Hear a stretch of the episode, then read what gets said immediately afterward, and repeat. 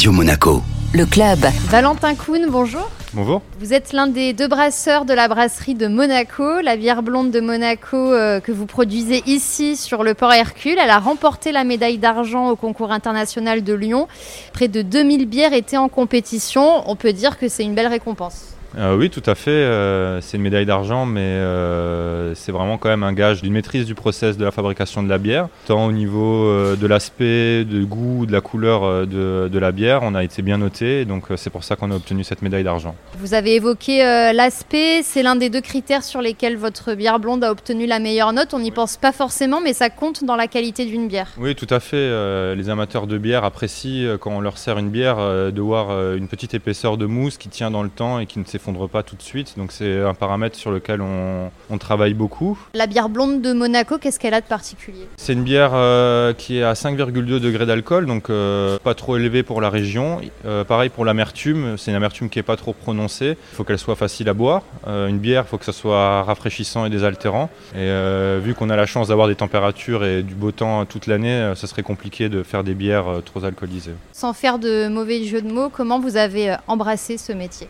Pour mes études post-bac, j'ai fait de l'alternance dans le domaine de la qualité et sécurité alimentaire. Et euh, l'entreprise qui m'a accueilli, c'était une brasserie. Et donc euh, à l'âge de 18 ans, j'ai commencé à travailler en brasserie. C'est un domaine qui m'a tout de suite plu. La bière, c'est un produit vivant, il faut toujours s'adapter en fonction euh, des récoltes, en fonction de la météo. C'est un produit que j'ai tout de suite apprécié. Concrètement, comment se passe votre, votre journée? Comment est-ce qu'on exerce ce métier au quotidien? Euh, une journée euh, type de brassage. Donc euh, le brassage en lui-même, ça va durer 8 heures.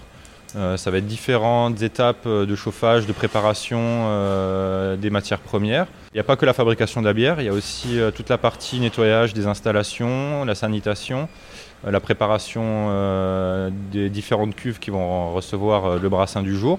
Et ensuite, euh, cette bière euh, qui a été brassée pendant un jour, il va falloir lui laisser une vingtaine de jours pour qu'elle soit prête. Vous pouvez nous décrire un peu les installations que vous avez ici? Oui, nous ici à la brasserie de Monaco, on fabrique des lots de 1000 litres. Une journée de, brassage, c'est 1000 litres de fabrication de, de bière. On a la possibilité d'avoir euh, 8000 litres de bière en stockage et en maturation. Et on a la possibilité d'avoir 4000 litres de bière en service en même temps.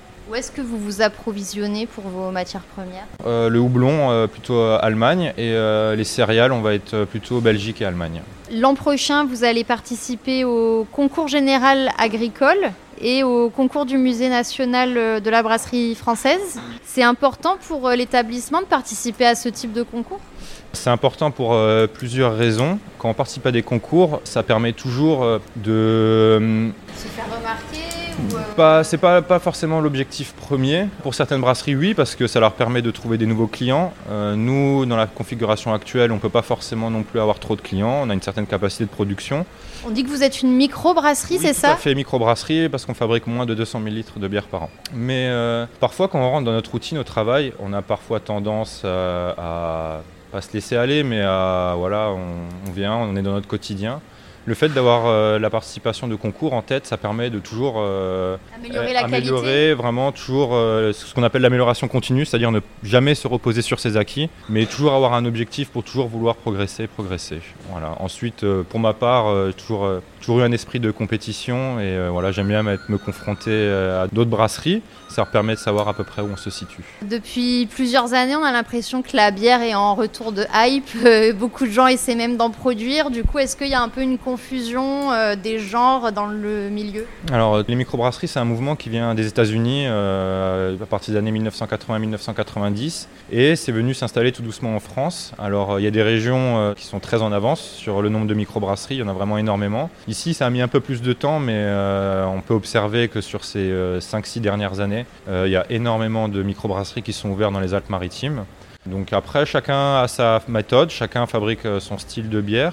Non, après, pas de confusion, chacun, chacun fait ce qu'il a envie.